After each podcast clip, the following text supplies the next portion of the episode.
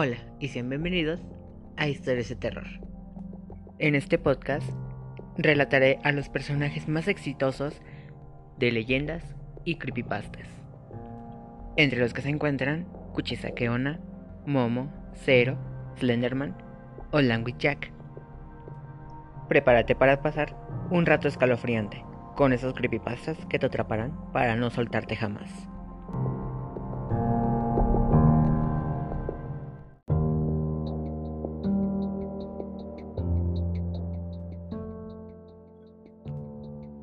Los espíritus de los muertos que fueron asesinados de maneras particularmente violentas, como mujeres maltratadas o cautivos torturados. A menudo no logran alcanzar el descanso eterno. Uno de esos casos es el de este personaje. Hola, y sean bienvenidos a este podcast llamado Historias de Terror. Hoy les contaré la historia de Kuchisakeona, cuyo nombre significa mujer de la boca cortada.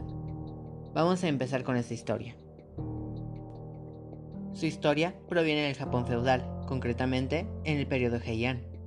Se desconocen los datos exactos, solo que entre los siglos 9 y 11 existió una mujer preciosa y vanidosa, a partes iguales, que era pretendida por muchos hombres. Y entre todos ellos, eligió a un importante samurái para casarse con él. Pronto su marido tuvo que marcharse a combatir en la guerra y nuestra protagonista se sintió muy sola. Mientras, los pretendientes no desistían aunque ella hiciese caso omiso, y finalmente cayó rendida a los encantos de uno de ellos. Pasó el tiempo, y su marido no regresó al hogar, y ella era la mujer más hermosa de toda la ciudad, así que, harta de esperarlo, decidió que podía hacer lo que ella quisiera. Siguió relacionándose con sus mejores pretendientes, que cada vez eran mejores y más fuertes. Mientras tanto, en el frente llegó a los oídos del samurái la historia de una bella mujer, a la que solo accedían los hombres más poderosos que la pretendían. Al escuchar esta historia, aún estando casado, su orgullo le empujó a querer saber más acerca de la chica. La guerra terminó y el samurái pudo volver a su tierra. Salió a beber con unos amigos para celebrar su regreso y la fiesta acabó alargando hasta bien entrada la noche. Uno de sus compañeros le recordó la mujer de las historias. Precisamente vive cerca de aquí. El samurái, confiado de sí mismo y sin poder contener su curiosidad, decidió ir a pretenderla. Conforme se iban acercando a la casa, tenía la extraña sensación de que el camino le resultaba familiar, pero no le dio importancia y lo achacó el alcohol. De repente su amigo se paró enfrente de una bonita puerta roja. Es aquí. El samurái se quedó mudo. No era capaz de articular palabra. ¿Qué pasa? ¿Es que vas a echarte atrás? Su rostro estaba muy serio. Esta... esta es mi casa. Entró dando una patada, corrió hasta el dormitorio y ahí encontró a su bella esposa con uno de sus amantes. La mujer se quedó helada. Apenas tuvo tiempo de reaccionar cuando su marido desenvainó su espada y con un rápido movimiento atravesó al amante. A continuación, sacó la espada de su cuerpo inerte mientras le susurraba a su mujer. ¿Crees que eres hermosa? Le agarró con fuerza, le colocó la espada en la boca y lleno de celos y furia, le cortó la boca de lado a lado, mientras la dama no paraba de gritar. ¿Y ahora, crees que eres hermosa? Algunas historias cuentan que la mujer murió a manos de su esposo, a causa de las graves heridas que le infligió otras que acabó por suicidarse, sumida en una profunda humillación.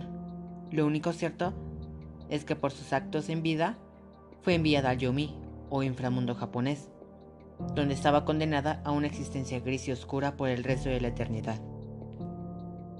Pero consumida por una enorme sed de venganza, Kuchisakeona consiguió escapar y volver al mundo de los vivos, para llevar a cabo su venganza, convirtiéndose en un yokai, o espíritu japonés demoníaco.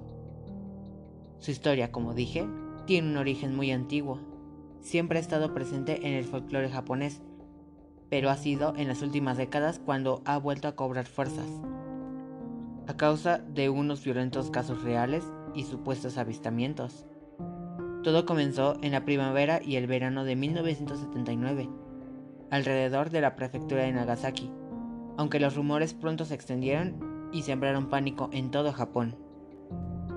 Hubo varias escuelas que solo permitían a los alumnos volver a casa, en grupos y acompañados por un maestro. Y hay constancia de que la policía aumentó las patrullas en las calles.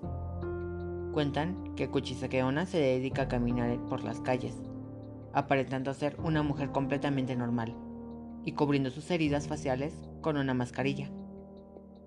Hay que tener en cuenta que en Japón es muy común entre la población el uso de estas mascarillas para prevenir enfermedades. Las noches, especialmente oscuras y tenebrosas, sale en busca de sus víctimas, preferiblemente chicos adolescentes o jóvenes universitarios. Cuando se topa con ellos, se les acerca y les formula una única pregunta. ¿Crees que soy hermosa? Si la persona se deja llevar por su belleza y lo contesta que sí, Kuchisake se quitará lentamente la máscara, dejando ver sus terribles cicatrices, y volverá a preguntar. ¿Y ahora crees que soy hermosa? La respuesta a esta pregunta marca el destino de la víctima. Si se asusta, grita o contesta que no, Kuchisakeona le cortará la boca usando unas grandes tijeras, imitando sus cicatrices y causándole una muerte lenta, ya que sus heridas no se pueden curar. De nada sirve escapar, ya que tiene la capacidad sobrehumana de alcanzarnos, y se aparecerá en donde quiera que huyamos. Si se le responde a las dos preguntas con un sí, pero con miedo, el espíritu demoníaco nos acompañará hasta la puerta de nuestra casa y ahí nos apuñalará hasta la muerte. Ya que Kirei en japonés para hermosa o linda es muy parecido a Kire, que significa cortar. Sin embargo, si le contestamos con un sí, con tranquilidad y sin miedo, Kuchisakeona no solo nos dejará marchar, sino que como premio nos entregará un rubí ensangrentado. También se cuenta que si la primera vez que pregunta te disculpas y le contestas que no tienes tiempo, ella se disculpará también y podrás continuar tu camino. Sin duda alguna, Kuchisakeona es uno de los espíritus más temidos en Japón y queda demostrado ya que cada año se producen múltiples de avisos de avistamientos.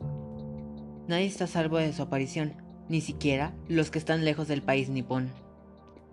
¿Y ustedes qué dicen? ¿Creen que es hermosa? No olvides seguir este podcast para más historias de terror.